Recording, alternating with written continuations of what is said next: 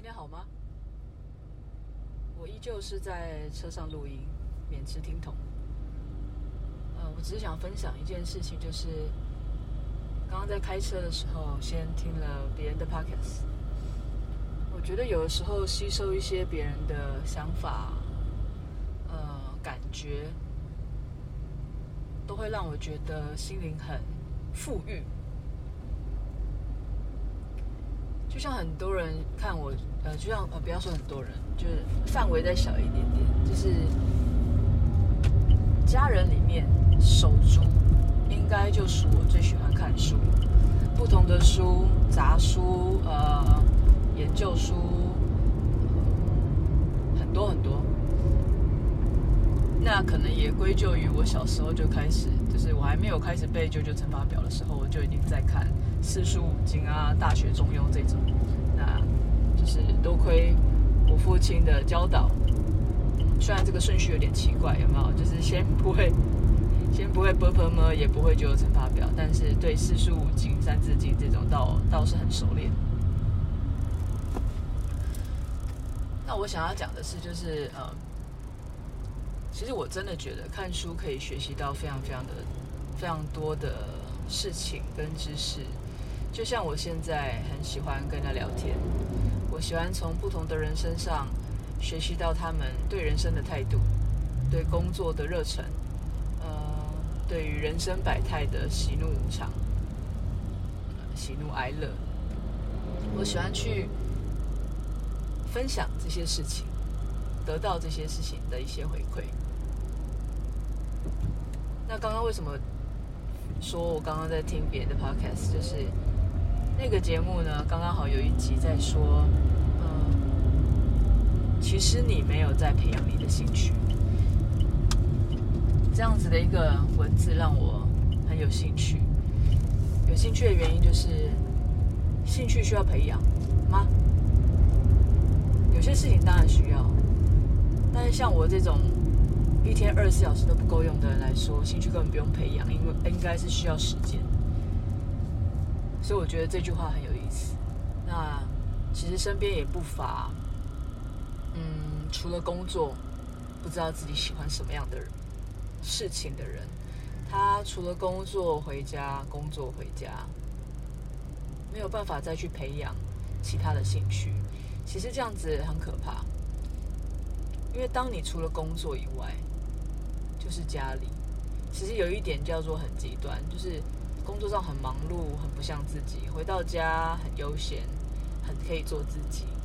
那他没有中间值，也没有其他的人事物可以去分散或分担你的呃日常。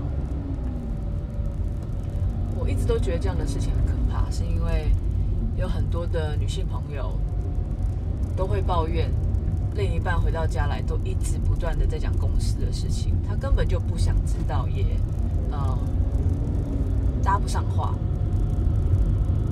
那男生朋友呢，就会抱怨，回到家想要找人说说话，想要找人讨论一下自己到底是不是做错了，还是自己到底卡关了什么，但是对方就是不想听，觉得自己很烦，就是在这样子无限轮回的一个沟通下。每一个人都变得很不快乐。如果刚刚讲的这个女性朋友，她能够学会聆听，学会啊、呃、安慰，学会分析，学会称赞、鼓励啊、或者是跟着一起抱怨，也许两个人的关系会好一些。如果这个男性朋友能够厘清。体贴另一半，其实可能没有呃出过社会，或者他跟你在一起之后就再也没有与社会有太多的连接，那他就不可能理解，或者是你是不是愿意在你遇到的这些事情上面，不再只是单纯的抱怨，而是能够多讲一点，这是两个人的互动问题，然后在于两个人的知识背景、认知背景。的不同，彼此都为对方多想一点点，多站在对方的角度思考，也许就会好一些。那这一些要怎么训练呢？除了呃本身的一些，除了本身的一些特质、个性以外，我想它是可以被练习的、被教育的，只是看你要不要做而已。那当然，刚刚有提过，其实兴趣是可以培养，就是当你的人生不再只有工作和家人，而是有更多的，比如说弹琴啊，比如说呃算牌卡，比如说插花，比如说呃冲冲手冲，做什么都好。它其实不一定要有目的性，不是你学了这个手冲之后，它能干嘛？难道你要去开店吗？或者是你学牌卡干嘛？你要去帮他算命哦？啊，你自己都算不了自己的命，学这干嘛？就是有很多很多，其实，在我们长大了之后，很多人附加给我们的一些枷锁，或者是评论。但我个人是觉得，管他这么多呢，你自己开心比较重要吧？是不是？所以，嗯。大家可不可以单单纯纯的做自己就好，做自己想做的事情，嗯，学自己想要学的东西，哪怕是你学了之后发现，嗯，好像没有这么好玩了，都可以啊，你就去学嘛，就去做，然后这个东西就是可以随时就暂停的，或者是学费就。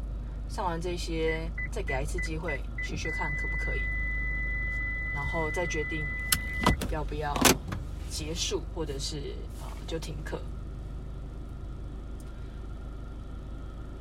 会一直提到这个，听到别人的 podcast，自己想到一些事情的原因是，他中间有讲到一段，当我们是小朋友的时候，遇到什么事情都好开心，都很新奇，然后当有别人问你。最喜欢什么啊？都可以很直接说，我喜欢玩啊，我喜欢去公园玩，我喜欢跟同学玩，我喜欢什么，我喜欢什么。但是当我们是大人的时候，好像这些话变得好难说。